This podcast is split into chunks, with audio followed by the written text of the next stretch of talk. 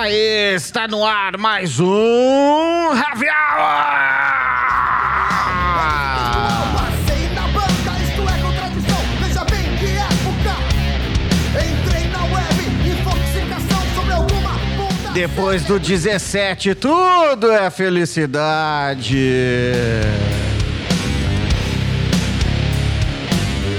Heavy Hour 118, cente... eu já quase não sei dizer, centésimo, décimo oitavo Heavy Hour sendo gravado ao vivo. Hoje sim, direto do Estúdio Monstros, sede do coletivo Catarse, Centro Histórico de Porto Alegre.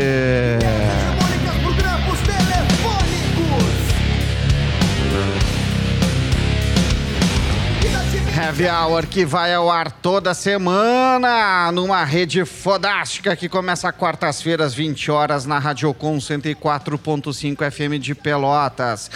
21 horas na Rádio Armazém.net de Santa Maria, quintas-feiras, 19 horas na Rádio Web Educativa BGV de Rio Grande, 20 horas na Ipanema Comunitária 87.9 FM de Porto Alegre, Sabadão Clássico, 18 horas na Rockpedia Rádio Rock da Internet, Domingueira, 19 horas na Rádio A Voz do Morro, Zona Leste de Porto Alegre.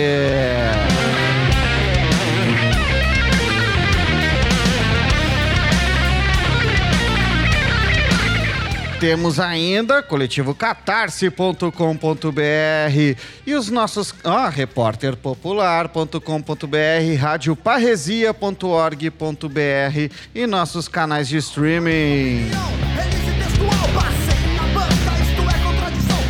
Canais de streaming são quais, Billy Valdez? Ah, temos o Spotify, Deezer, Google Podcast, Apple e também o famoso onde está todos os nossos programas, é o Mixcloud. Pode se acessar lá o Mixcloud, dar no coraçãozinho, ativa as notificações que tu vai receber no seu smartphone todos os programas, assim como nos outros canais de streaming também vai entrar, né?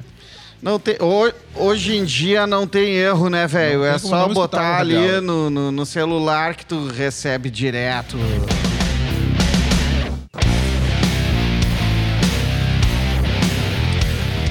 Mais um Heavy Hour, uma produção do coletivo Catarse. E, e uma produção neste Heavy Hour, eu aqui, Gustavo Turque, ancorando, Billy Valdez já deu o ar da graça, Clementine Tim Camô tá junto com a gente aqui, nossa antropóloga. E a produção é de Bruno Pedrotti, repórter. O que, que nós vamos falar dessa salve, feita? Salve, Gustavo. Um salve a todos os ouvintes também. É, quem nos conhece já viu que eu só apareço para falar de mineração. Então é isso aí, nós vamos falar de mineração e especificamente de mineração no Pampa, né, do projeto Fosfato Três Estradas em Lavras do Sul. Ah, também acompanhando uma série de reportagens que está indo ao ar no site do coletivo Catarse. Hoje, no dia em que estamos gravando, foi ao ar a terceira reportagem da série. E quando você estiver ouvindo, vai lá no site do Coletivo Catarse, coletivocatarse.com.br. Se não tiver ali nos destaques, na, naquelas fotos grandes ali que aparece, que fica trocando, pode ir lá em acesso direto, mineração, que vão estar lá as reportagens. Ou mesmo ali em meio ambiente, baixando um pouquinho, estão as três ali. Isso, também. Né? E, e também na postagem do Heavy Hour, tá? Acessando o Heavy Hour pela postagem do Coletivo Catarse, o link das três, das três é uma matéria só, né? Mas das três partes, três partes vai estar ali. isso. E com quem a gente vai conversar? Bom, a gente tá, tá aqui com o Sérgio Barcelos, professor de Sociologia da FURG e coordenador do Grupo de Pesquisa em Dinâmicas Políticas, Estado e Movimentos Sociais, de PEN. Dá um salve aí pra galera, Sérgio. Olá, pessoal. Tudo bem? Então, a gente está aqui hoje para dar uma conversada, trocar uma ideia sobre esses assuntos, né, da mineração, o que que um empreendimento de mineração lá no, no, no centro do, do Rio Grande do Sul tem a ver com a nossa vida no estado, no nosso cotidiano. Um salve a todos, todos e todos aí, vamos, vamos conversar. E estamos aí também com o Fernando Aristimunho, coordenador do Comitê dos Povos e Comunidades Tradicionais do Pampa e pecuarista familiar dos Campos de Butiazal de Quaraí. Dá um salve aí pra galera também, Fernando. Olá a todas e todos, boa tarde. Uma alegria grande estar aqui nesse espaço, trazendo um pouco das vozes né, dos povos do Pampa que vêm sendo ameaçados aí por esses mega empreendimentos, né? Então estamos aí para conversar, como diz o Sérgio, né, trazer um pouco das informações dessa luta que estamos fazendo pela defesa do Pampa. Vamos tentar conversar de uma maneira descontraída, lembrando sempre que o Heavy Hour é isso, né? O Heavy Hour é um momento também que a gente tenta se divertir, por mais que sejam pesados os temas. E como é clássico do Heavy Hour, a gente já começa com música. E falando em tentar se divertir, para contradizer isso, a gente vai ouvir Choro de Lama.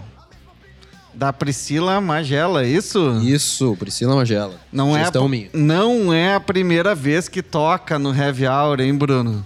Não é, não é, mas não, a lama não chorou só uma vez, né? Não, e chorar faz parte também. Socorrei acolhei os machucados. Carregai todos os seus corpos enlameados, almas assustadas e perdidas na lama, que chora e varre esse sangue marrom. E de quem é a culpa que carrega nas mãos marcada e manchada pela dor? Me diz, Minas Gerais, me diz, barro de vida em rios que choram sem querer morrer, barro de vida, ou morte como passarinho caindo na lama, barro de vida. Assassinados por um nome que não vale, que não vale, que não vale, que não vale, barro de vida foi lavada de alegria, vai gritando nas corredeiras de sangue inocente.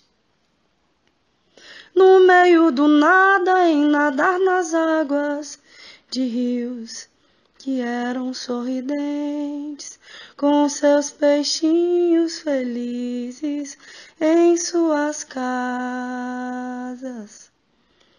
Hoje é destruição e caos pela mão da maldade, pela mão da maldade é a vale, é a vale, é a vale.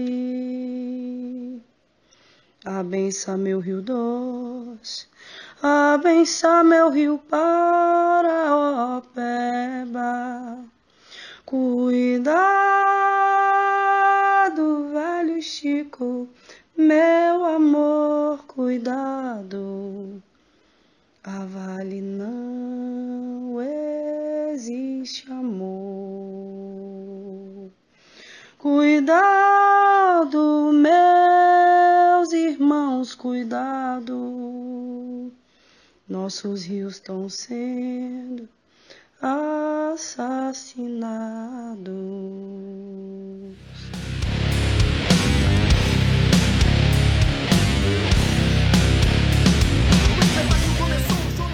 Bueno, depois deste. né? Não, é, não, não tem nem muito. Nós podíamos terminar agora o programa. Acaba o programa sobre mineração, né? Cuidado, meus irmãos, cuidado. Nossos rios estão sendo assassinados. E acaba, acabar, assim, acabou, acabou heavy hour. Vai lá, vai lá, Bruno. Mas então eu eu queria que o, que o Sérgio nos contasse um pouco. Ah, o Sérgio, que uma das pessoas, dos pesquisadores que vem acompanhando esse projeto Fosfato há mais tempo. ahn, Só antes, explica o que que é o projeto Fosfato, Bruno. Projeto Fosfato, Gustavo, como a gente já falou em algumas outras outros heavy hours, é um projeto de mineração de fosfato, como já diz o nome, e também calcário, na região de Lavras do Sul, na divisa entre Lavras e Dom Pedrito. E esse projeto está situado numa região, num ecossistema extremamente preservado, numa área de, de nascentes né, do rio Santa Maria.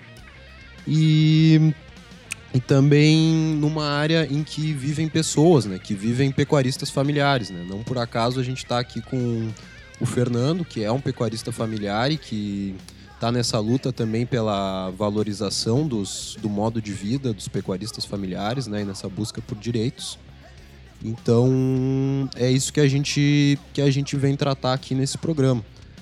E bom, eu queria que o, que o Sérgio comentasse um pouco, né? Já, já dei essa, essa introdução aqui, mas que o Sérgio falasse um pouco mais, né? Quais são as ameaças que rondam primeiramente o Rio Santa Maria e depois outros tantos rios do Rio Grande do Sul. Vamos lá, então. Então, considerando uh, esse empreendimento de mineração que inicialmente, a princípio, que é o que dizem, né, que o interesse em si está no fosfato, que pode gerar alguns milhões, segundo eles mesmos dizem, mas ao mesmo tempo e de forma concomitante, eles estão fazendo estudos para exploração de cobre, de cobre na região também. Ao mesmo tempo, uhum. Eles e outros investidores têm vislumbram instalar outras formas de empreendimento na região também. É, então, uh, antes é aquela coisa, antes fosse, claro que a gente também não quer devido a uma série de questões a possibilidade deles se instalarem, mas o plano deles é muito mais audacioso, ambicioso que apenas a instalação de um projeto de fosfato, né? E o que implica diretamente na, nas bacias hidrográficas é porque tem vários rios que compõem a bacia hidrográfica, por exemplo, do Rio Santa Maria, que seria diretamente afetado. Né? E no estudo de impacto ambiental, que toda hora está mudando, uma hora eles dizem que vão explorar na região durante 30 anos um determinado número de toneladas de fosfato. Após eles mudam e, não vai mais 30, é 50 anos e vão, e vão explorar um composto do fosfato. Depois já não é mais isso. São 90 anos, com 18 anos iniciais, ao qual eles, por exemplo, antes quisiam que usar barragem, não vão usar mais barragem, né? não vão usar mais barragem, vão ficar 18 anos explorando material a seco e um outro composto chamado DANF, né? nesse período. Então, tem esse componente também, que é um problema de direito, direito à informação, que todo cidadão, cidadã brasileira tem, que nesse caso já está sendo violado, porque não se tem uma informação precisa do que, que vai se instalar no território porque eles ficam toda hora mudando, e isso é uma estratégia das mineradoras, né? Sobretudo para lidando com as fragilidades que tem a legislação ambiental no Brasil. Então, no, no caso, por exemplo, do, da bacia hidrográfica do, do, da bacia hidrográfica do Rio Santa Maria envolve, por exemplo, o Rio Jaguari. Pegaria mais especificamente ali naquela região o Rio Jaguari, que é da onde, uhum. de certa forma, eles usariam parte, da, da, parte daquela água para viabilizar o empreendimento de mineração. Só que tem que considerar o primeiro, o, o primeiro impacto por si só, assim, é que nesse momento a gente está num, num momento da história de mudanças climáticas, certo? Então já tem um, esse impacto que a mineradora vai causar nessa bacia hidrográfica é o que a gente chama de impacto sinérgico, vai juntar com outros impactos que já tem nisso, que envolve a estiagem, é, vai envolver com, com, com, o impacto da estiagem, o impacto das lavouras de arroz, que também usam a água desse rio, o impacto, sobretudo, de abastecimento das cidades que compõem a bacia hidrográfica do, do Rio Santa Maria, que vai desaguar lá na Bacia do Prata. Né? E são mais de 200 mil pessoas que vivem no trajeto desse rio. Né? Então, assim, só para início de conversa, para a gente trocando uma ideia, já começa por aí, né? Temos um problema que é de mudança climática, que é o qual eles não consideram no estudo deles também. E que a gente não está vivendo só lá em tudo, né? Sim. Ô, ô, Sérgio, deixa eu te perguntar, isso é, obviamente, esse projeto de mineração, ele é único e, e novo no, no Brasil, né? Nunca aconteceu, por isso tu tá sendo futurologista, isso né? sendo bem irônico, Claro. né? A gente já Aham. sabe o que, acontece. Então, eu queria que tu descrevesse, ah, vai usar o rio, a água sai do rio, vai pro processo de mineração e ela volta suja pro rio, né? Ela volta com rejeitos, é isso? É isso que ou, ou se esgota, vai para uma barragem. Pra gente explicar mesmo para quem tá ouvindo. Então, ela vai, essa água que é puxada do rio, que é tirada do, do rio, ela vai, de certa forma, para. Como é que a gente chama? Fazer ali todo o processo de tratamento do minério. E o rejeito, esse rejeito vai para uma barragem de rejeitos, certo? Vai para uma barragem de rejeitos. E uma dessas barragens de rejeitos, por exemplo, eh, fica, fica próximo ao rio fica na cabeceira já com outro município ali próximo, que é Dom Pedrito. Mas agora, nesse, nesse novo, nessa, nessa, nessa nova configuração do projeto, esse, essa questão da barragem vai para a segunda fase. Né? Não é mais na primeira fase. E é onde eles estão tentando obter a licença ambiental. Então, assim, após o, após o uso dessa água, né, eles vão depositar numa barra- barragem de rejeito e vão usar esse rejeito também, de certa forma, para para fertilização do solo, eles dizem, né? É o que eles estão nos dizendo, assim. E claro que já teve, né, ah, outros empreendimentos no Brasil, é que, assim, isso que considera, acho que até a Camila teve em outro programa aí com vocês, que é o que chama de mega empreendimentos de mineração, esses mega empreendimentos, eles têm características muito semelhantes, os investidores em países como o Brasil, na América Latina, África, em outros países que têm uma legislação ambiental muito frágil, eles têm um padrão de comportamentos, né? E dentro desses padrões que eles têm, da forma de lidar, de querer investir pouco, de negligenciar a legislação ambiental, de não, de não consulta aos povos e comunidades que vivem nesses territórios, de desconsiderar de certa forma, o cuidado que se tem que ter com os bens naturais que se tem nessas regiões, sobretudo os rios que vocês estão falando, é, ne- nesse padrão é que mais ou menos a gente tem uma ideia dos riscos possíveis a serem gerados por esses empreendimentos. Por isso aqui que muitas vezes parece, né, futurologia, mas na legislação ambiental brasileira e nos estudos que a gente faz, a gente tem que considerar essa variável do risco ao qual eles estão negligenciando, porque toda atividade, ainda mais a mineração que tem uma- um alto impacto, tem um risco muito grande para as populações. Daí a gente tem os desastres que envolvem a mineração que já aconteceram no Brasil, sobretudo que envolve barragens, né? Então, não sei se estou uh, conseguindo Com explicar. certeza. É isso.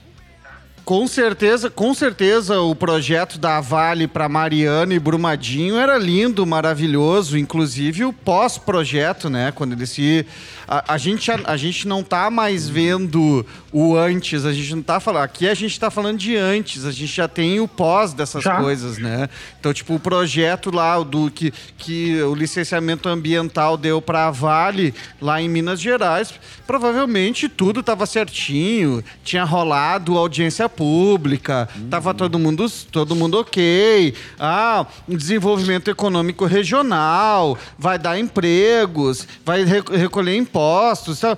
E aí a gente vê aquelas duas barragens em o que? Intervalo de um ano? Não, não sei se chegou a um ano, uma coisa assim. Elas, né? ah, Quando, quando rola uma, acho que Mariana é antes, desculpa, me e Brumadinha depois. Eu acho que Mariana é 2016 e Brumadinha é Ah, 2019. É, dois anos. Né? Tu- tu- quando rola a segunda, tu não acredita. Eu, É, pelo menos, tu também olha não. assim, tu não acredita que tá acontecendo aquilo. Tu não acredita, tu olha assim, não, peraí, só um pouquinho. Sendo que a primeira já tinha. E a segunda foi um desastre muito maior. E aí a gente tá falando do Rio Doce, a gente tá falando de centenas de pessoas mortas. A Do gente Rio não tá falando de. É, também, né? é, né, É uma bacia é- hidrográfica e, e- e comunidades de povos tradicionais, por exemplo, indígenas, que ah, até hoje estão. Até hoje, né? Até hoje, a gente está falando dois, três anos depois, Sim. que não podem consumir daquela, daquela área. A gente vai, vai guardar o segundo, então, o segundo bloco para a gente falar com o Fernando. A gente vai terminar o primeiro bloco ouvindo Senhores, o operário que não virou presidente, Clementine, Isso, Gustavo, vamos nos deslocar. na verdade, assim, eu trouxe essa música porque ela Rápido. apareceu na minha vida agora, mas assim, foi um questionamento do sistema político tradicional, né? Numa tentativa, numa perspectiva de superação dos regimes, né, que reproduzem estrutura de dominação e que produzem tiranos, né? Não tá falando só beleza, Lula, produzem tiranos. Evo, do- Não, não é isso, não terminei, né, cara? Posso falar mais? Claro. É, assim, é, é num diálogo com a esquerda que justamente aposta em é, outras formas de, de fazer política, né? Mas que acaba reproduzindo aqueles modelos de dominação que fodem com a gente. E, bom, tem vários conceitos mais sociológicos para falar sobre isso. Tem um que eu gosto, que é de um companheiro russo, cubano, que se chama Dmitry Sam- Samsonov, que fala de transdominação, né? Que ele estuda sobre a Revolução Haitiana, como os processos revolucionários inacabados acabam produzindo sistemas de dominação ainda pior do que estavam antes, né? Então é apenas um incentivo para pensarmos novas formas de organização política e social que podem superar justamente tudo isso, né? É, agora as revoltas no Chile, os coletes amarelos na França trouxeram um pouco essa ideia de justamente pensarmos além do Estado e do capitalismo, obviamente, né? E bom, para não ficar tão fora do foco, né, da, da mineração e dos megaprojetos, vou pegar o exemplo dos Guarau, os indígenas que estão aqui, que eu acompanho aqui em Porto Alegre, que estão aqui em Porto Alegre, que eles são originários do Delta do Orinoco, cara. E eles foram despojados justamente por projetos, megaprojetos, né? E, e isso é no regime chavista, Maduro, eh, quando Maduro estava no poder, está ainda no poder, foram deslocados dos seus territórios forçados a saírem do país.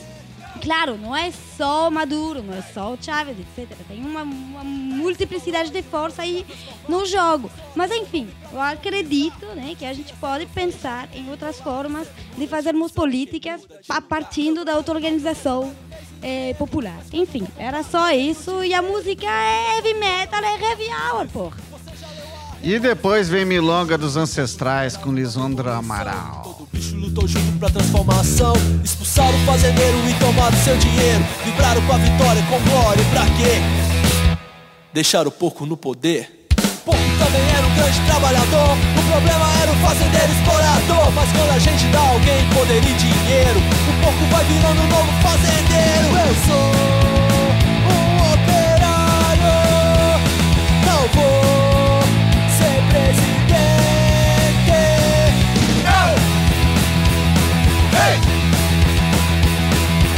Enquanto você põe terno e gravata.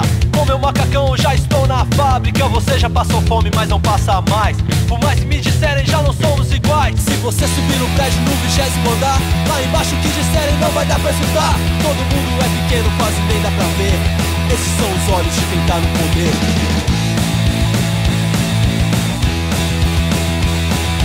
Muda de visão, quem muda de lugar. Muda de visão, quem muda de lugar. Muda de visão, quem muda de lugar. Muda de visão, quem muda de lugar.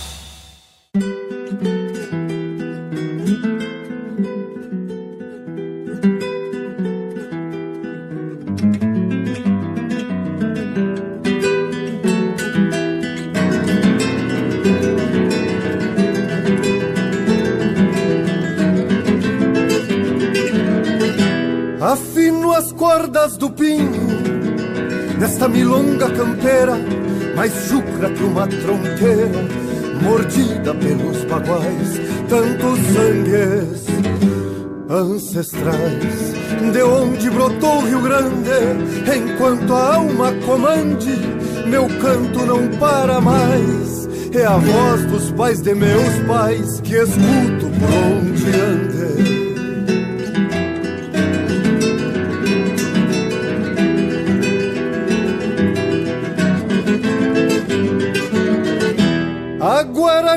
cor de bronze Do passado de onde vem Raízes do antigo leito De onde brotou rama e flor Há um sangue conquistador De lusos e de espanhóis Luzindo como faróis Em nossa origem terrunha avoengas testemunhas, timbradas de lua e sol.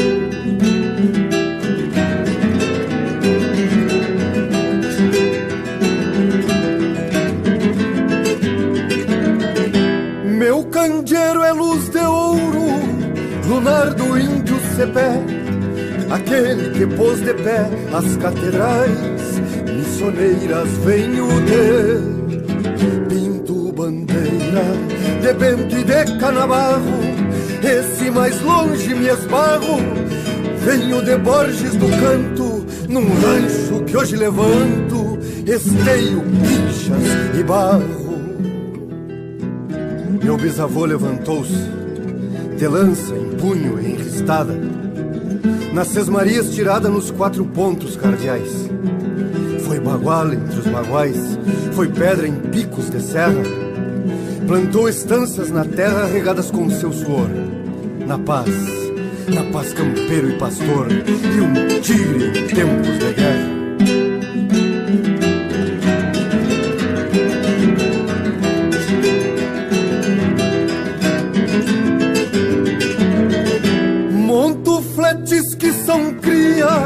Das tropilhas chimarrões que eram senhoras e donas da terra quando em divisa é meu passo.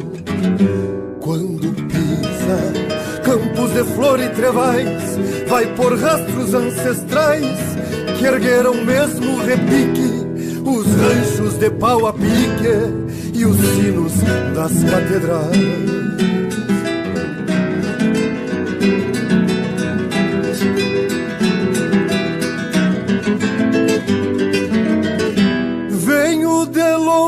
Tempo, muito embora os tempos novos.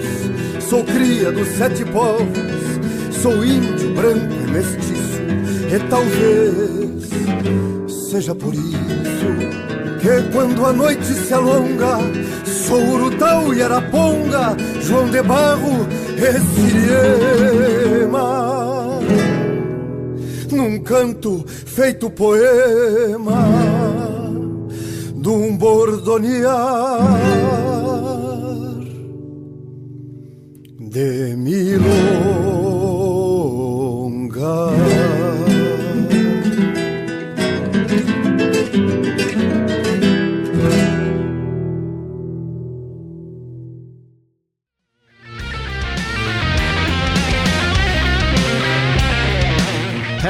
Retornando no segundo bloco. Depois da gente surfar na onda da Globo News na primeira música do fim do segundo bloco, a gente termina com um petardo.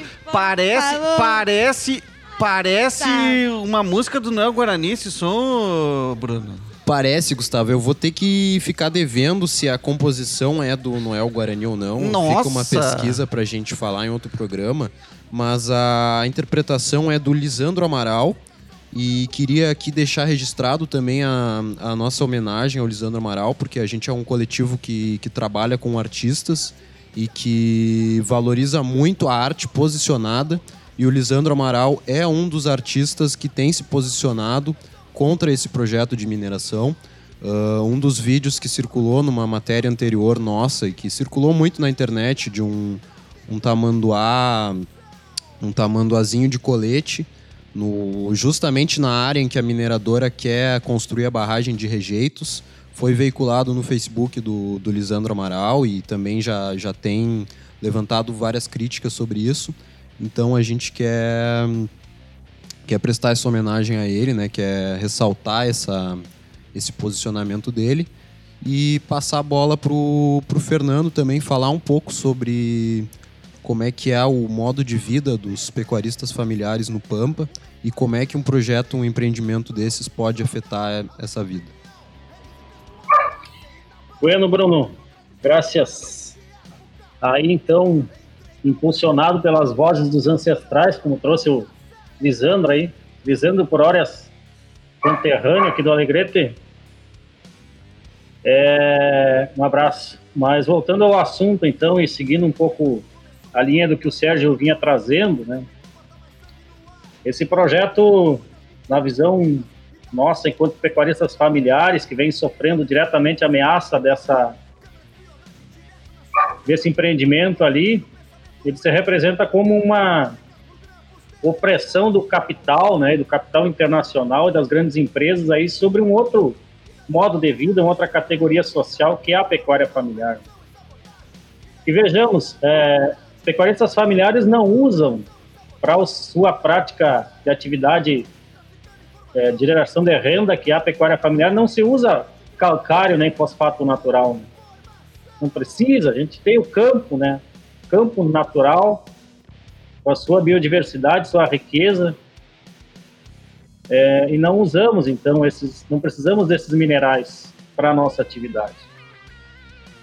E esse empreendimento então prevê, primeiramente, né, afetar diretamente 60 famílias de pecuaristas familiares, né, que terão que sair, ser removidas da sua área, seus modos de vida, né.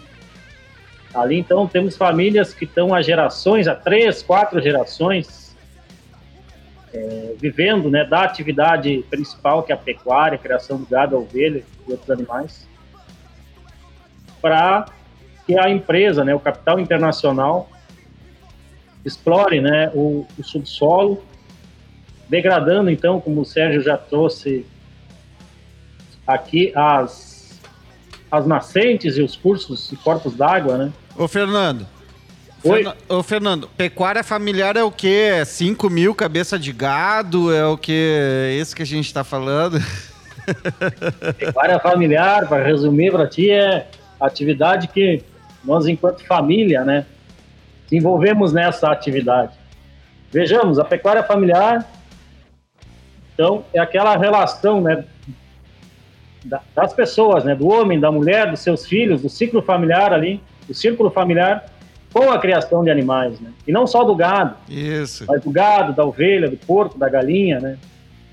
E, e uma criação primeiramente para o consumo interno, né? Vendendo esporadicamente, uma vez por ano tu faz uma venda, duas, né? Vende um animal, vende a lã da ovelha todo ano. Diferente da pecuária industrial, que é uma atividade terceirizada, né? Onde o empresário rural da pecuária terceiriza esse trabalho ou seja, contrata pessoas para fazer o trabalho por ele. E a pecuária familiar não, é da onde as famílias têm essa relação diária com os animais. Então isso é o que nos diferencia, né? E ao nos diferenciar, nos caracteriza esse modo de vida né, específico e quantas gerações, ô, Fernando? É, são bastante gerações, né? Não é tipo, ninguém tá caindo de paraquedas aí, fazendo e criando gado e tal, né? A gente tá falando de gerações, né? Não, não... Exatamente, isso precisa ser dito, né? Desde a da composição dos campos do Rio Grande do Sul, né? A partir da introdução do gado, foi se criando esse modo de vida que é a pecuária familiar, né? a partir dos peões, das fazendas. Né? E aí vem os poceiros, e eu incluo nesse modo de vida também as comunidades quilombolas, que por vezes se identificam como pecuaristas familiares. Né? Uhum. E temos na região a comunidade quilombola ali, muito próxima de, desse empreendimento. E essa comunidade foi consultada, por acaso, Fernando? Tem uma legislação que diz que comunidades tradicionais devem ser consultadas, os quilombolas e os, os demais pecuaristas familiares deve foram ter sido, meu, deve ter sido. Óbvio que deve ter sido. Tem, temos as legislações é, nacionais e internacionais que nos asseguram esses, esses direitos à consulta livre, prévia, informada, né? E a consulta, como foi feita nesse empreendimento específico, foi de uma forma coercitiva, né? Então a empresa chegou oferecendo pagamentos, né? Oferecendo dinheiro para as famílias, uma a uma, né? Para ter, ter autorização de entrar na sua área, cavar um poço, né? Para fazer a prospecção fazer a pesquisa né, do material é, disponível naquele subsolo, mas de uma forma errada, né, que nós não aceitamos enquanto povos. Primeiro por ser uma, uma consulta individual, né? nós enquanto comunidade tradicional, e aí esse é um trabalho que a gente vem fazendo né, como, como coletivo, que é o Comitê dos Povos e Comunidades Tradicionais do Pampa, com o apoio da, da Fundação Luterana de Diaconia, que é a organização que nos apoia, e também diálogo com as universidades aí, é, trazendo essas denúncias, né, junto aí ao Conselho Estadual de Direitos Humanos, ao Conselho Nacional dos Direitos Humanos e ao próprio Ministério Público Federal. Bom, já nos, já nos dizia um grande sábio: nos deram espelhos e vimos um mundo doente. A gente vai ouvir agora da terra nasceram gritos e voltamos com o Fernando aí.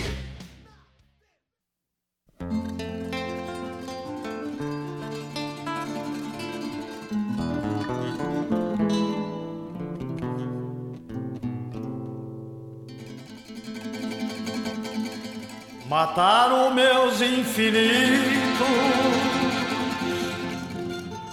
e me expulsaram dos campos. Da terra nasceram gritos, dos gritos brotaram cantos.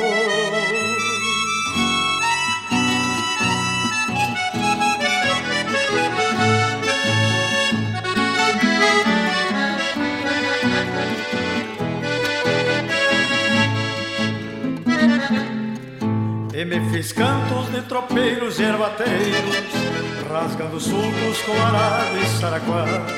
Nas alpargatas dos quileiros e chiveiros, andei as léguas de correntes e aceguá. Nas alpargatas de quileiros e chiveiros, andei as léguas de correntes e aceguá. Meu canto é rio, meu canto é sol, meu canto é vento. Eu tenho berço, eu tenho pátria, eu tenho glória. Eu só não tenho a terra própria porque a história que eu escrevi me desertou no testamento.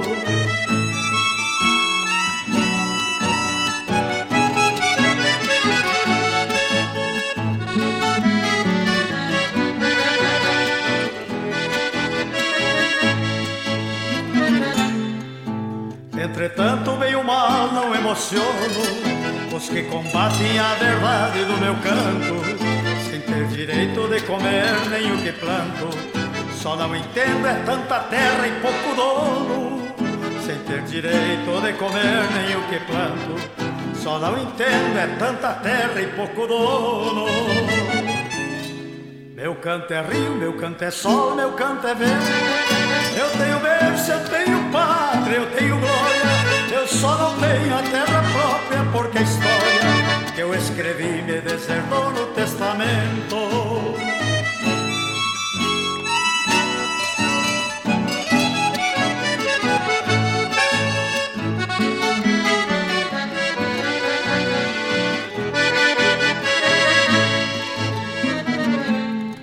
Mas mesmo assim tenho pra dar um outro tanto Se precisarem do meu sangue noutra guerra Mesmo sem terra e de voltar gritos de terra. Pelo milagre das espigas do meu canto Mesmo sem terra e de voltar gritos de terra. Pelo milagre das espigas do meu canto Meu canto é rio, meu canto é sol, meu canto é vento.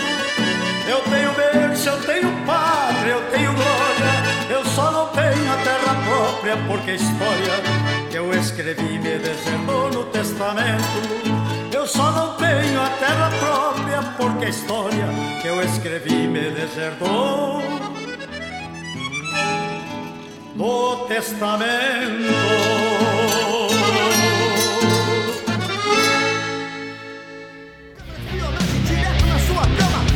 Poder do único. Grande som, hein, hein, Bruno? Grande som, cara. Esse som, se não me falha a memória, é do Sérgio. Tô correto, Sérgio? Porque minha memória falha, na verdade. Isso mesmo. Tu, tu É. fez o som, Sérgio? Tu cantou e fez. Não, é capaz, aí é do. No tempo Senair livre, né? Ele, quando não é, não tá pesquisando, nem dando aula, Um ele dos faz... maiores Olha só. cantores nativistas Pô, aí do. Tronco missioneiro. Do- Nós tava falando aqui no anterior ali, pô, não é o Guarani, agora Senair, mas nós somos revolucionários, Reviora é revolucionário. né? Ah, Revolução dos Pampas.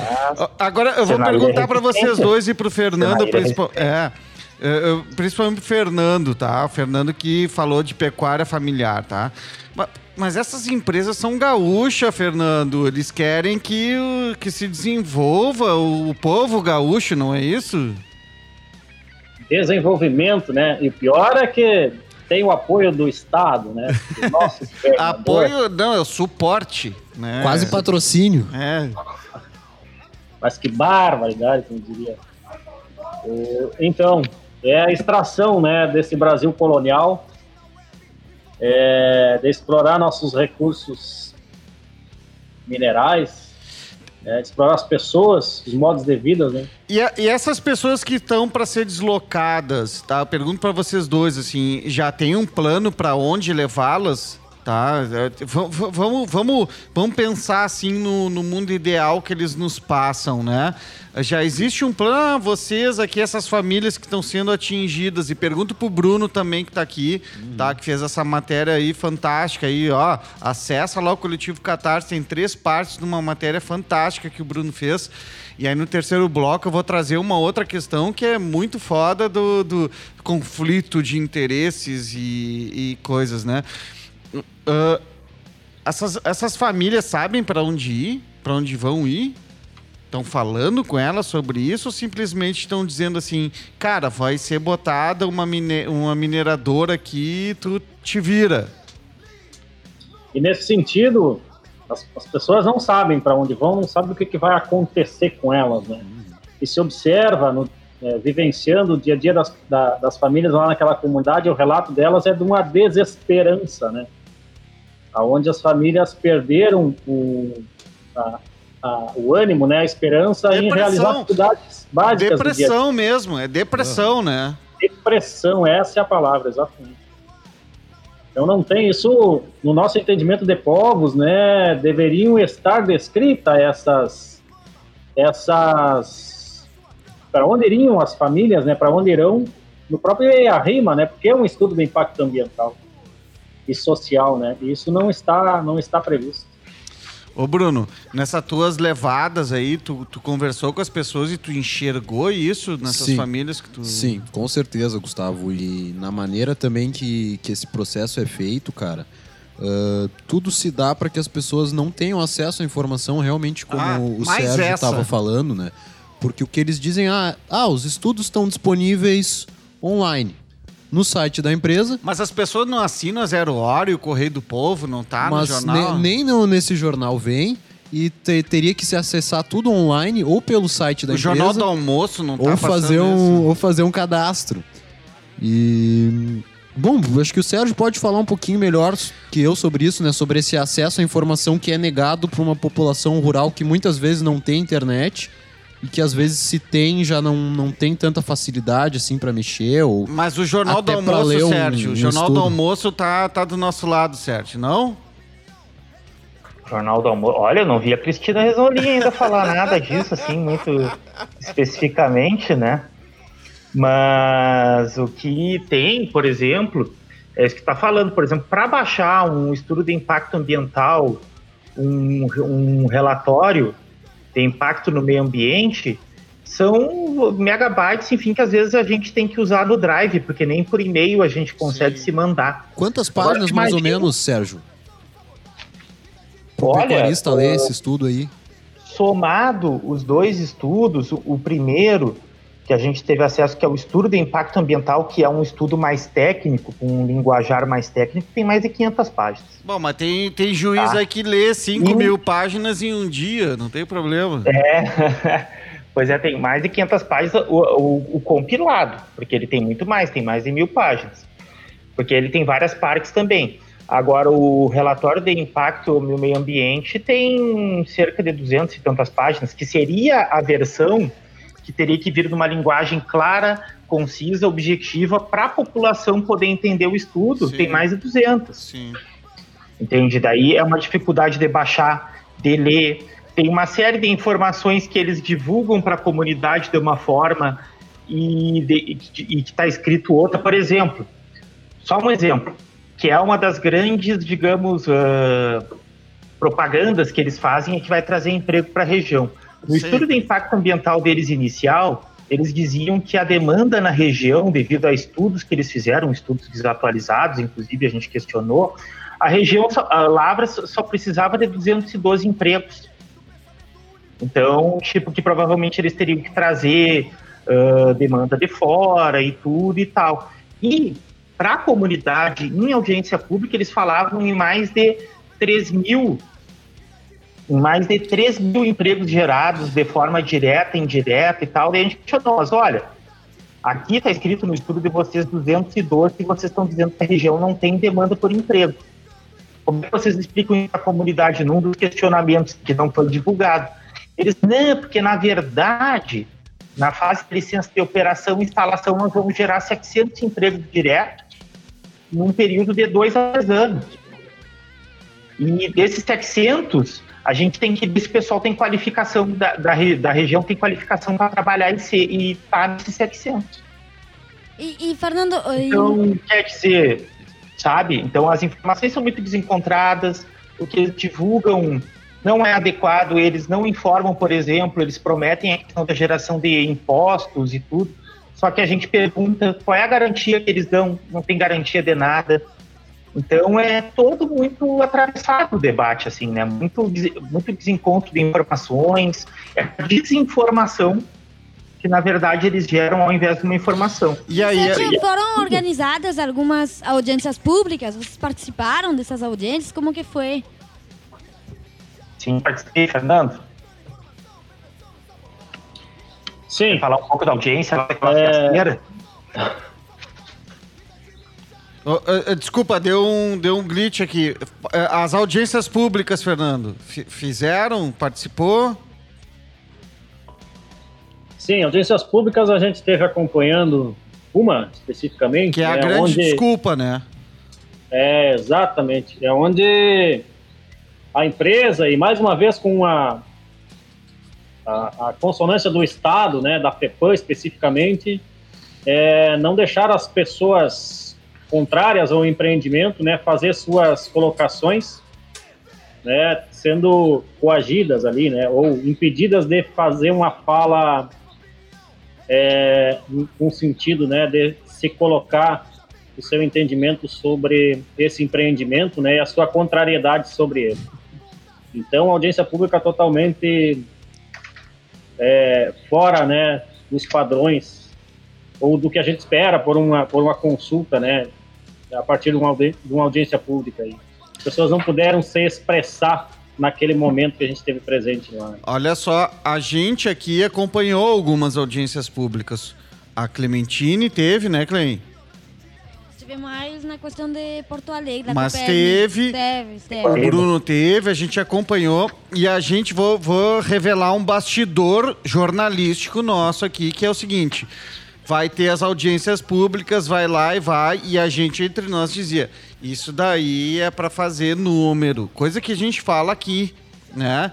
É, e, de, e depois, bom, jornalisticamente a gente precisa entrar em contato com a Secretaria de Estado. A gente precisa nem. Não, a gente não está falando de entrar em contato com a empresa, a gente está falando em entrar em contato com o público, com o Estado do Rio Grande do Sul. E nós dizia no mínimo a gente tem que fazer, porque a gente está, o nosso ponto de vista é um viés mais das populações atingidas do que do negócio em si, porque o negócio em si tem toda a sua assessoria de imprensa, e a gente dizer assim, manda o um e-mail, né, Bruno? Conversa, uhum. mas a resposta que vai vir vai ser foram feitas audiências públicas e tal e tal. O que, que aconteceu, Bruno? É. É exatamente isso que a, que a FEPAM nos respondeu na, na pergunta que a gente fez para eles, que está lá nas reportagens.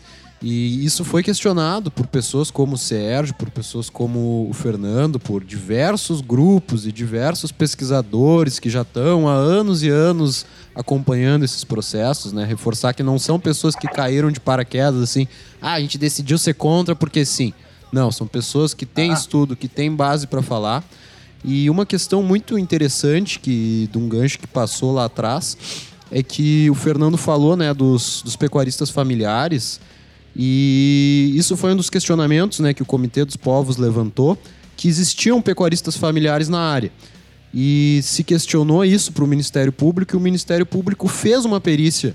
E qual foi o resultado dessa perícia feito por uma, uma antropóloga que não, não tem nada a ver, que ninguém conhece, Fernando? Tu poderia não, no próximo bloco. no próximo bloco. Eu te fiz o sinal aqui de dois, mas na realidade era 20 segundos, tá? Não era dois, dois minutos. e a Cortei gente. minha pergunta pela É, metade. não, e a gente vai ouvir Fica todo KG13 com Latinoamérica. Que é a sugestão do Fernando. Nunca tocou aqui. Que já tocou em outro programa sobre mineração. E sobretudo. So- não, mas sobre Hino do mineração tocou. Sobre, sobre, eu me lembro que tocou sobre mineração. Levanta o som e chora junto.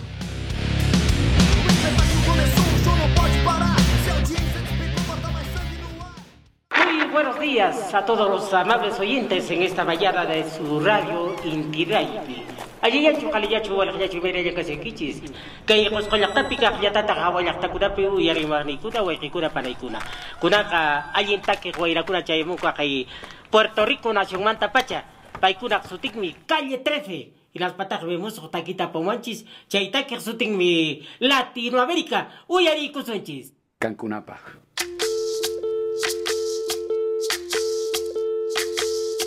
soy soy lo que dejaron, soy toda la sobra de lo que se robaron. Un pueblo escondido en la cima, mi piel es de cuero, por eso aguanta cualquier clima. Soy una fábrica de humo, mano de obra campesina para tu consumo. Frente de frío en el medio del verano, el amor en los tiempos del cólera, mi hermano. El sol que nace y el día que muere, con los mejores atardeceres. Soy el desarrollo en carne viva, un discurso político sin saliva. Las caras más bonitas que he conocido, soy la fotografía de un desaparecido, la sangre dentro de tus venas. Soy un pedazo de tierra que vale la pena una canasta con frijoles. Soy Maradona contra Inglaterra, anotándote dos goles. Soy lo que sostiene mi bandera, la espina dorsal del planeta en mis cordilleras. Soy lo que me enseñó mi padre, el que no quiere a su patria, no quiere a su madre. Soy América Latina, un pueblo sin pierna pero que camina. Oye, Tú no puedes comprar al viento,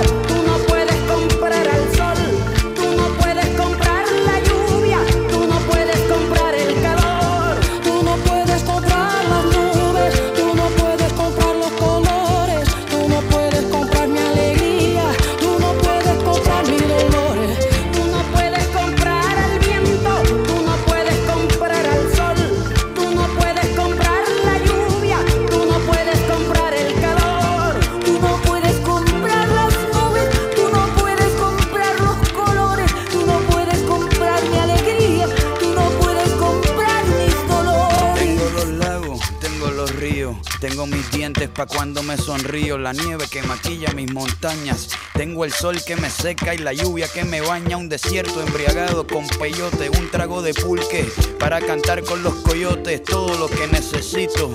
Tengo a mis pulmones respirando azul clarito, la altura que sofoca. Soy las muelas de mi boca, mascando coca. El otoño con sus hojas desmayadas, los versos escritos bajo la noche estrellada. Una viña repleta de uva, un cañaveral bajo el sol en Cuba. Soy el mar Caribe que vigila las casitas, haciendo rituales y agua bendita, el viento que peina mi cabello. Soy todos los santos que cuelgan de mi cuello. El jugo de mi lucha no es artificial porque el abono de mi tierra es natural. Tú no puedes comprar el viento, tú no puedes comprar el sol, tú no puedes comprar la lluvia, tú no puedes comprar el calor,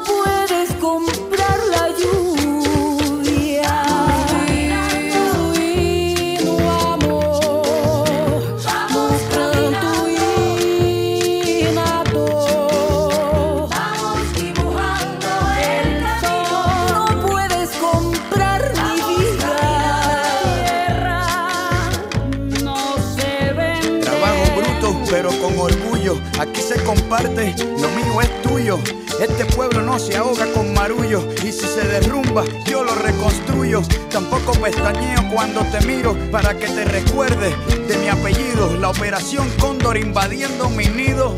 Perdono pero nunca olvido. Oye.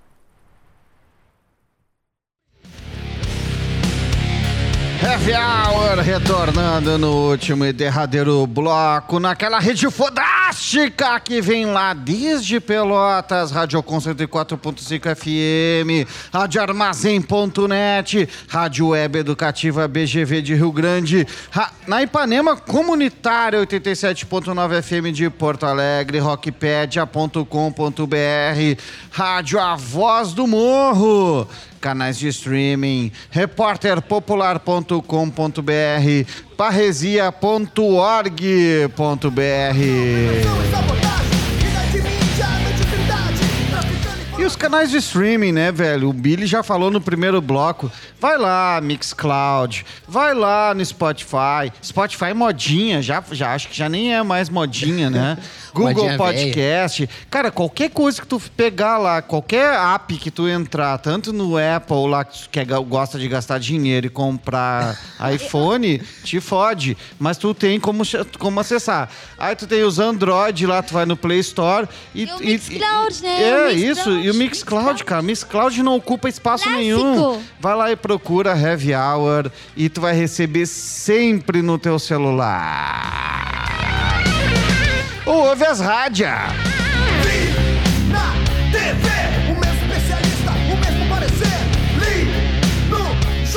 A gente tá falando sobre mineração, né, Bruno Pedrotti? Com certeza, e antes de, da entropia coletiva, da música, do bombo legueiro e da rede fodástica, a gente estava perguntando pro Fernando ah, como é que foi essa questão, cara, que o Comitê de Povos e Comunidades Tradicionais do Pampa disse que haviam povos e comunidades tradicionais na região que o empreendimento quer se instalar, foram chamados, né, de, de contra, de balbúrdia, de não sei o quê. Foi uma perita antropóloga Radicais. do Ministério Público Federal lá fazer perícia. E o que, que essa perita descobriu, Fernando? Tem comunidades ou é, é balbúrdia? Então, Bruno, é, motivados, né, ou, ou indignados com a posição da empresa, né, de fazer essas pesquisas individuais ali de família em família, co co coegindo essas famílias, né. co- é, então fomos a campo em 2019, em setembro, ouvimos diversas pessoas e famílias lá, e a partir do relato delas e dos próprios documentos da empresa, escrevemos um, um documento, um manifesto, afirmando, né, que ali naquela comunidade existe é uma comunidade tradicional, né, de pecuaristas familiares. Levamos esse documento ao MPF no dia do Pampa, né, 17 de dezembro de 2019, e a partir desse documento o MPF então solicita à Procuradoria-Geral da República uma perícia na área de antropologia, né, para verificar essas afirmações que nós estávamos trazendo.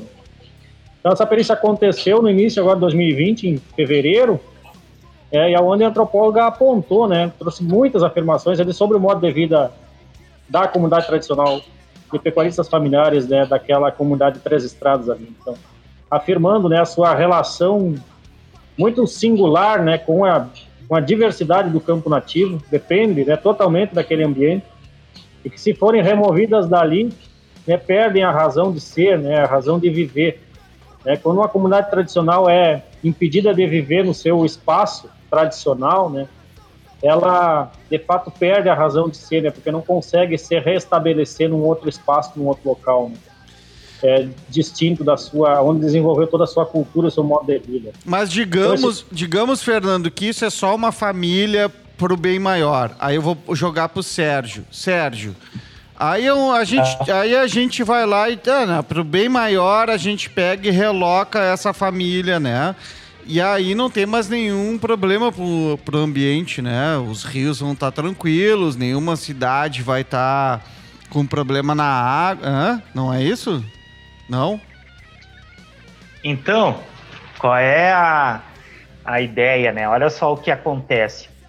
A gente tem que considerar que o primeiro grande impacto desse empreendimento que foi falado antes é a questão que a gente chama de, nos estudos culturais, de expectativa.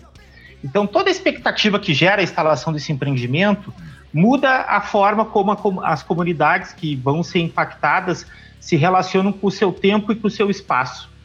Então, muda desde a questão da, da- da datação, do tempo de espera, de problemas de saúde mental, ansiedade, tudo envolvendo a instalação, seja quem é a favor, quem é contra. Daí, o que, que acontece agora em Lavras, por exemplo? Só um exemplo.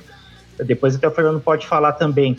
Se criou toda uma expectativa de compra de terras por um alto valor para várias famílias, de forma de, de indenizar, de comprar essas terras, e agora a Águia chega lá e diz para as famílias: olha, o valor que lá do início que nós ia pagar não vai ser bem assim. E outra, nós não vamos pagar na bucha. Nós vamos pagar em suaves prestações a perder de vista. Então, esse dinheiro que vocês estavam contando em receber não é bem assim. Não é bem assim. E a... Não é bem assim. E agora? Nunca é bem assim. Como é que fica? Então, como é que o nosso trato está destratado, né? Então, tem toda essa questão da expectativa, seja quem é a favor, quem é contra, que impacta. Então, assim, eh, nessa relação, essas comunidades, é isso que o Fernando estava falando, porque quando sai esse laudo pericial e tem povos e comunidades que estão se reivindicando pecuarista familiar, envolve uma questão da tríade terra, trabalho e família, ou seja, dentro do que é social, é uma forma de existência, uma forma cultural específica e que só faz sentido se for naquele local, diante da relação com os animais, com a fauna, com aquele clima, com aquele ambiente, com aquela forma de produção, com a forma de compartilhar determinadas memórias naquele local, ou seja, que são os campos nativos do Pampa. Então, esse laudo demonstrou que tem um conjunto de comunidades que, a partir que se veem ameaçadas, buscam o reconhecimento e o auto-reconhecimento de uma tradição que eles já compartilham há muito tempo, para mais de século. Ou seja, olha, a partir disso, se a gente tem que entender que vamos reivindicar de forma mais oficial o reconhecimento da nossa identidade como pecuarista familiar, Sim. nós vamos fazer. Para quê? Para preservar o que nos constitui, que é a tríade terra, trabalho e família. Né? É, ou seja, é o direito de existir nesse local, com a Nesse nossa local. forma de, de, de nós organizar a nossa família, de trabalhar do jeito como a gente trabalha com os animais e com o solo, com o lugar que a gente vive E e, da não- gente ter a nossa terra. Porque o, a gente não consegue existir se a gente não tiver essa relação com a terra. E não adianta É pegar e botar essas pessoas num apartamento, numa cidade. Aí eu vou falar com o Bruno aqui. Tem uma coisa que as pessoas que estão ouvindo precisam entender. O governo anterior tinha. O governo do estado anterior do Sartori. E antes e de outros, ele tinha uma Secretaria de Estado do Meio Ambiente e uma Secretaria de Minas e Energia. Isso. Né? A Secretaria de Minas e Energia cuidava de Minas Minas, e Energia. Energia. E a do Meio Ambiente cuidava do Meio ambiente. A Secretaria de Minas e Energia lida com o meio ambiente. Então, cada movimentação de empreendimentos de Minas e Energia que impactasse o meio ambiente precisava conversar com a Secretaria de Meio Ambiente para conseguir liberação. Mesmo que a Ana Pellini, lá na- no governo Ieda, há vários anos atrás, inclusive antes do governo Tarso, já tivesse inaugurado, não inaugurado, porque já vinha de muito tempo, mas Tá inaugurado Bolsonaro agora. abertamente o balcão de negócios a liberar licenciamentos para o, entre aspas, desenvolvimento do Estado, o governo Leite agora faz o ápice disso, né, né Bruno? Não, Gustavo, o que aconteceu é que eles facilitaram a, burocracia, né, cara? Tinha muita burocracia. É isso aí, o então eles é acabaram com a, exatamente. com a Secretaria de Minas e Energia e fizeram a SEMAI, que é a Secretaria Estadual de Meio Ambiente e Infraestrutura. Olha a sacanagem, E o eles secretário ter acabado com atual- a Secretaria de Meio Ambiente, né? Sim, Poderiam sim. transformado tudo em Minas e Energia, né? Claro, mas Não, eles fica meio fizeram, fizeram o oposto, entre aspas, né? E o nosso secretário atual de Meio Ambiente é o antigo secretário de Minas e Energia do governo Sartori. O antigo novo. Então, isso é um conflito de interesse gritante, né, que tem durante todo esse processo e não é o único, né? São, são vários e vários conflitos de, de interesse que estão aí, né? A gente levantou também numa matéria, uma das técnicas que assina o EA-RIMA foi contratada pela FEPAM, justamente para a divisão de energia, que é a divisão junto com mineração, né? Então, Cara, isso me lembra, nós falando, o governo Sartori foi bizarro, né? O Sérgio é novo, eu tô vendo aqui na, na- na- O Sérgio é novo, mas ele deve ter mais de 18 anos. tá? Sérgio- acho que o Sérgio é novo há um tempo, Gustavo. Eu tô vendo aqui. né, Tipo, eu- isso me lembra, me lembra eles, eles tirando, tipo, ah, vamos, vamos fazer. Quem vai fazer a fiscalização dos frigoríficos? Os próprios frigoríficos. o governo Sartori fez isso, cara. Aí o Leite vem aqui e tira a Secretaria de Meio... Na realidade, ele fez isso, né? Tirou a Secretaria de Meio Ambiente e botou dentro da Minas Energia. Só deixou o nome de Secretaria de Meio Ambiente. E como é que vocês, Fernando e Sérgio, por favor, entrem um em cima do outro agora, porque é o, o terço final. E como é que vocês. Como é que a gente luta contra isso, gente? Como é que pode ser isso? Fala lá, Fernando. Vai lá, Sérgio. Então, gente, assim, o momento que a gente está vivendo é, sobretudo, de uma hiper mega valorização da dimensão econômica. E tudo que eles entendem que é obstáculo para isso, seja democracia, acesso à informação, o ambiente, povos e comunidades tradicionais, eles entendem não isso como outras coisas diferentes, eles entendem como obstáculo para essa busca, para esses modelos de desenvolvimento econômico que eles têm. Por exemplo, no governo Sartori, eles entendiam, a partir da discussão do zonamento econômico ecológico, o Pampa como um case de negócios, entende? De negócio, caramba, entende? Tem, tá cheio de vida ali, cheio de povos, comunidades, uma biodiversidade, uma sociodiversidade tremenda, e os caras me vêm com case de negócios, não respeitam ninguém, né? Então, assim, a questão é a gente fazer como o pessoal já está fazendo, é resistir de tudo que é forma. Resistir de tudo que é forma possível, seja em forma de expressão artística, a iniciativa que vocês estão tendo, os estudos, as universidades questionando isso de forma crítica, mobilização, contra-estudo, denúncia, é todas as formas, acionar todas as formas de resistência possível, gente. E isso é, a gente só, só aprende fazendo, né? E nesse todos, nesses quatro anos que eu já tô nessa treta aí, né? Nessas tretas que agora tem hidrelétrica, escambau. assim, Então, o que eu aprendi nesses quatro anos nessa treta com o, com o povo ali é a gente vai fazendo tudo que pode. Fora brigar na rua, de então, é manter as pessoas informadas, não é isso?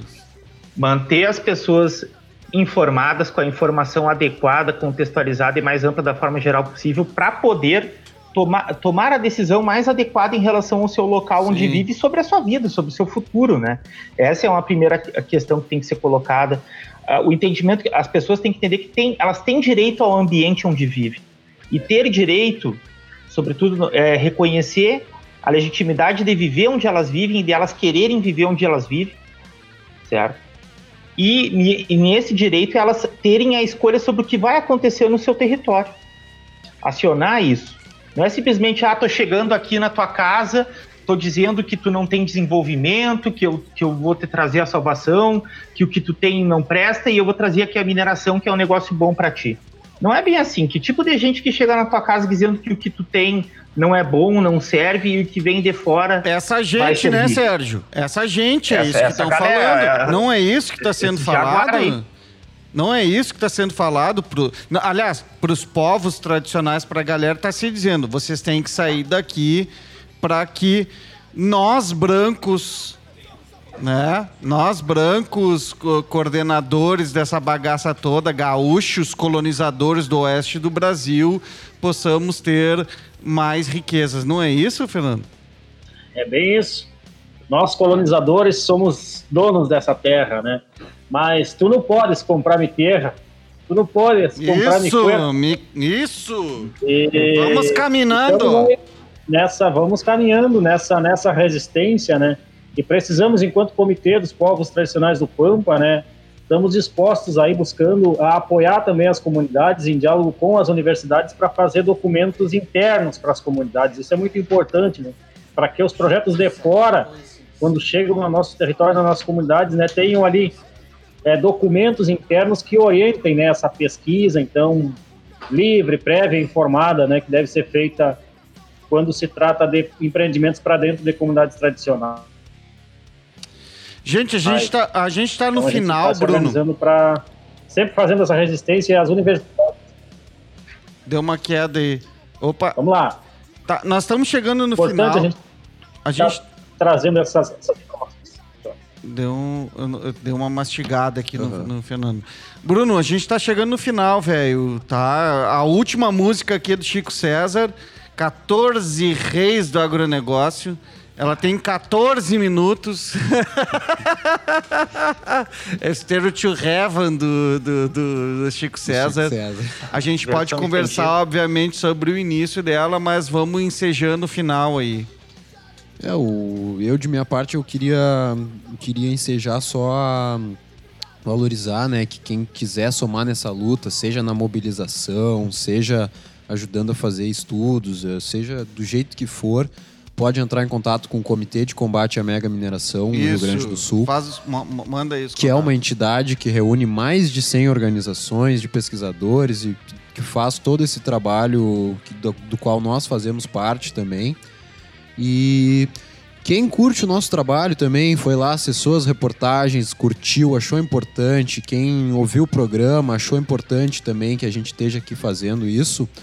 Acessa lá o Apoia-se do Coletivo Catarse, pode procurar no Google Apoia-se Coletivo Catarse, ou pode entrar no nosso site também, tem um banner bem bonito que a nossa colega fez. Clicar nele e se tiver um, um recursinho aí que puder ajudar a gente a continuar fazendo essa comunicação aí que, que tem o seu valor também, né? Que ajuda a contrapor o que as mega mineradoras fazem. Então, Até porque as mega mineradoras pagam RBS para fazer o negócio. pagam empresas né? muito bem É. pagas e a gente muitas vezes Tanto sai no é- preju por fazer o que Tanto acredita. é que tu, tu, desde a época da Ieda me- cara, tu é muito novo, Bruno, também. Tu é que nem o Sérgio, tu tem 18 anos. Eu sou muito novo há bem, há bem menos tempo que o Zé. Saca? Cara, vocês não lembram que era o negócio da Aracruz no Rio Grande do Sul, que a Ieda fez com o negócio da Aracruz no Rio Grande do Sul. Era um negócio absurdo, eu não vou nem falar do governo Brito, né? Que é mais ancião ainda, só pra não, não, me, não me entregar na minha idade. Mas a Aracruz Celulose, e que passou de mão em mão. Que recebeu licença também, virou né? Votorantim, Mostrou virou e tá lá, tá lá em Guaíba ainda, tal, não sei o quê. Cara, e fez o negócio da silvicultura, que na realidade é lavoura de árvore. Aí a gente já tá aí 20 anos quase depois disso, bicho. Sabe? É um negócio incrível. E a mineração é, é mais foda ainda. Vai, vai enterrar mais ainda. Sérgio, valeu, muito obrigado, cara. Faz aí, faz uma fala aí de final aí. Quebra tudo, que nós já estamos com um som aí no fundo. Vamos lá. Então eu que agradeço, pessoal, o convite, essa oportunidade da gente fazer essa conversa, essa resenha aí sobre falar sobre mineração, enfim, sobre um pouco dos impactos, como isso está de certa forma nos incomodando nessa trajetória aí de, de pesquisa, né? E como a gente foi se co- constituindo hoje a ponto de entender que isso não vai, não vai trazer benefícios para o conjunto da população que vive do que vive no Rio Grande do Sul, dentro dos quatro mega empreendimentos de mineração que pretendem se instalar no estado, a gente tem esse entendimento e que a gente tem que buscar e procurar trabalhar outras formas de desenvolvimento e com e com as comunidades, né? Fazer essa discussão e a gente seguir trabalhando, resistindo. Isso não é, É novo, aí, né, valeu. Sérgio? Não é novo, né, Sérgio? A gente, a gente tem exemplo prático do que já aconteceu no Brasil, né, Sérgio? Não é um negócio É, assim. ué. A gente, a, gente, a, a gente se lembra ainda do governo, por exemplo, do de outros governos, outras experiências que a gente teve, né? Pois é, né, tia? Governo Olívio mesmo. Mas, enfim, são experiências, né? Mas não precisa ir tão longe, né? O que, que aconteceu com a mineração em Brumadinho, Mariana? A gente tá falando de coisas uh, semelhantes. Ah, bem recentes, Né? né? E aí a gente já tem o resultado das negociações da Vale com as, as, as famílias Pessoas impactadas. atingidas. Antes e depois, e o que, que aconteceu? A Vale não teve problema nenhum, e as famílias de antes e depois estão sempre se fudendo, tá? Estão sempre se dando mal. Não é isso, Fernando? É bem isso, companheiros. Eu acho que esse, esse canal, né, de, de trazer essas informações, esses espaços nas redes comunitárias é muito importante, né? É, e dizer que os impactos da, da, da mineração, né, como aconteceu em Minas, é, se repetirão, né, no Sul, aqui no Pampa, se forem acontecer, né, e nós precisamos fazer essa resistência, né, e dizer que o, o- desenvolvimento, um novo envolvimento, né, com a natureza e com as pessoas é a gente que faz, não são, não é quem vem de fora, né. Então seguimos na resistência, lutando pelo que é nosso. Isso aí, gente. Valeu, Fernando. Valeu, Sérgio. Valeu. Valeu, Clem. Valeu, Billy. Bruno Pedrotti, grande repórter do Coletivo Catarse, produtor deste programa. Acessa lá, coletivocatarse.com.br. Nós vamos botar nesse, nesse programa aqui, nós vamos botar o link, matéria sensacional do Bruno. E tu não vai ler isso na RBS, velho. Não vai ler, não vai ouvir isso na RBS, nos canais da RBS. Até a semana que vem! A de Fala, Chico César. E agentes químicos que bancam cada deputado da bancada. Até comunista cai no lobby antiecológico do ruralista, cujo clã é um grande clube. Inclui até quem é racista e homofóbico. Vocês abafam, mas tá tudo no YouTube. Vocês que enxotam o que luta por justiça. Vocês que oprimem quem produz e que preserva. Vocês que pilham, assediam e cobiçam a terra indígena, o quilombo e a reserva. Vocês que podam e que fodem e que ferram.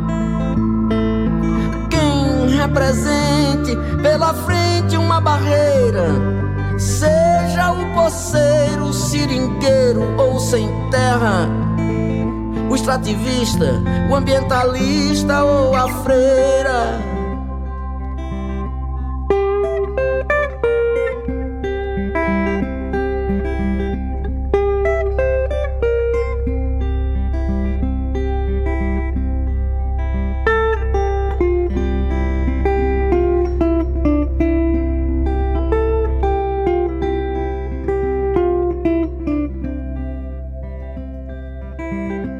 Vocês que criam, matam cruelmente bois, cujas carcaças formam um enorme lixo.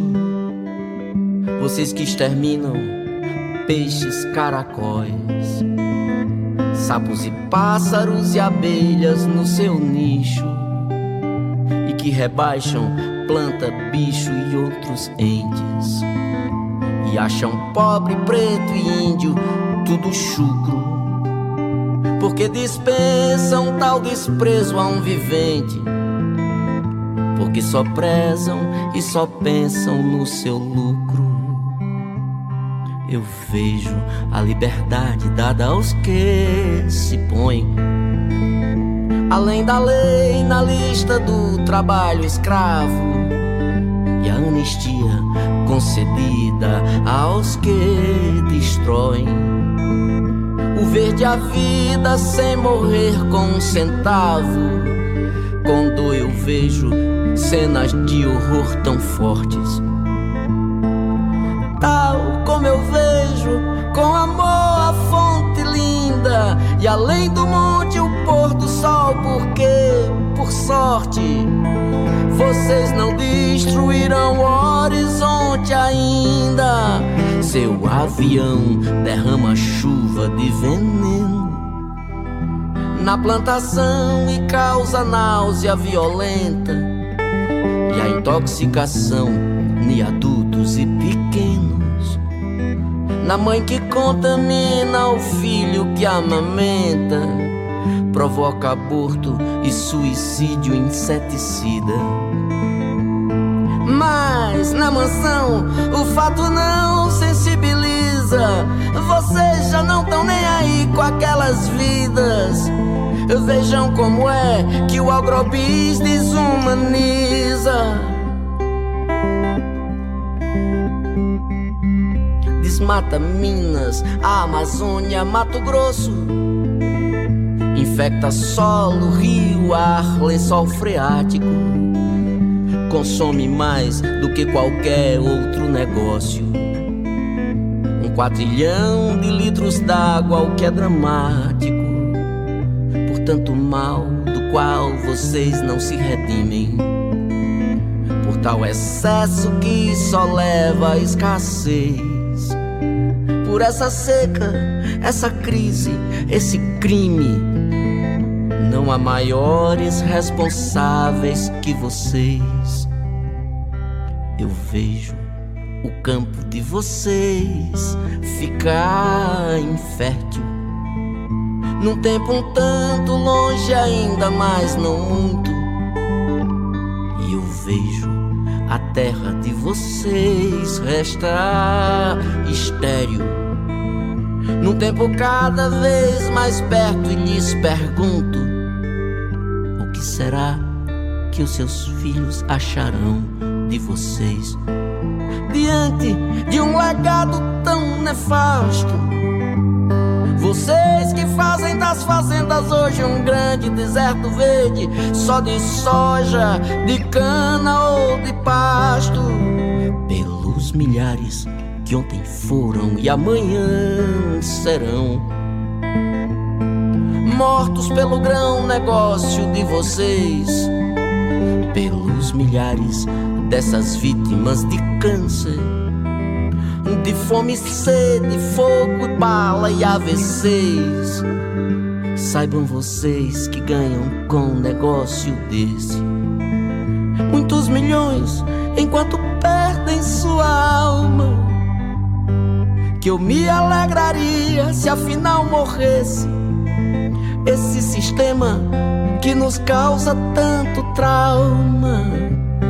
Eu me alegraria se afinal morresse esse sistema que nos causa tanto trauma. Eu me alegraria, oh, esse sistema que nos causa tanto trauma.